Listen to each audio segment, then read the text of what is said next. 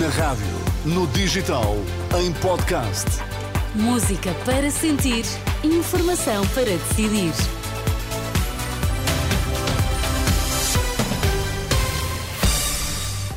As notícias das duas na Renascença com o Vítor Mesquita. Vítor, quais são agora os temas em destaque? António Costa considera fundamental que não se arrepie a política de valorização de rendimentos. O Presidente da Câmara de Lisboa manifesta profundo repúdio contra a ação de ativistas solidários com a Palestina. Informação para decidir na Renascença com Vítor Mesquita.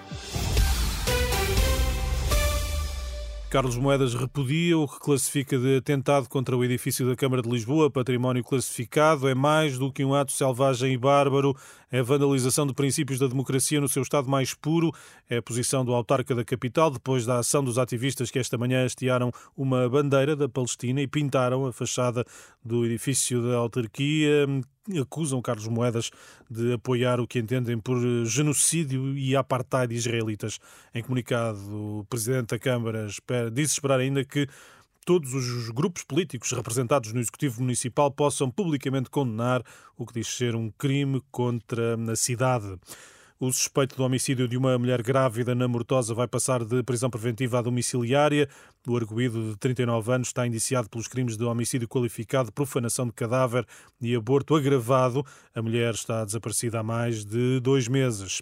O Primeiro-Ministro considera fundamental que o novo governo não abandone a política de valorização de rendimentos e defende que a criação de mais e melhores empregos é essencial para assegurar a sustentabilidade da segurança social não se arrepie a política que tem vindo a ser seguida, de forma a podermos ter cada vez melhores empregos, melhores contribuições para a segurança social, melhor, uma segurança social mais sólida, para podermos responder quer aos imprevistos das pandemias, quer aos imprevistos das crises de inflação, quer à normalidade e à tranquilidade da vida das famílias, que devem sentar em saber que nós estamos aqui para garantir que o futuro da segurança social é estável e assegurará a sua continuidade para as próximas gerações.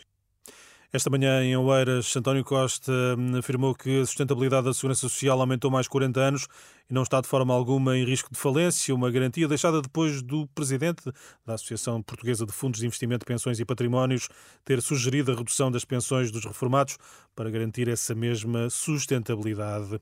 Este Natal, cerca de 190 centros de saúde vão estar abertos em horário complementar.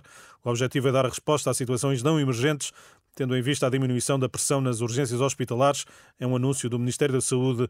No sábado estarão abertos 234 centros de saúde, no domingo 191, no dia de Natal estarão operacionais 187. Indisciplina e baixo rendimento desportivo estiveram na base da despromoção de David Carmo à equipa B do Futebol Clube do Porto. Explicação dada aos jornalistas pelo treinador Sérgio Conceição. A nível disciplinar, uh, houve. Um mau comportamento do atleta. Uh, a nível desportivo, eu acho que é um, atleta que tem que competir e neste momento está atrás, uh, não só a nível emocional, como a nível técnico ou tático, está atrás dos outros jogadores que jogam na mesma posição da equipe principal e poderá também estar, isso depois depende do Folha, atrás do, do, do, dos jogadores, eh, neste caso da equipa B, o Romão, o Gabi, enfim. Sérgio Conceição na divisão a partir de entre Futebol Clube do Porto e Leixões de amanhã contar para a Taça da Liga. Vitor, o nosso encontro está marcado para. Ai, está marcado para as três, certo? Isso mesmo, até já.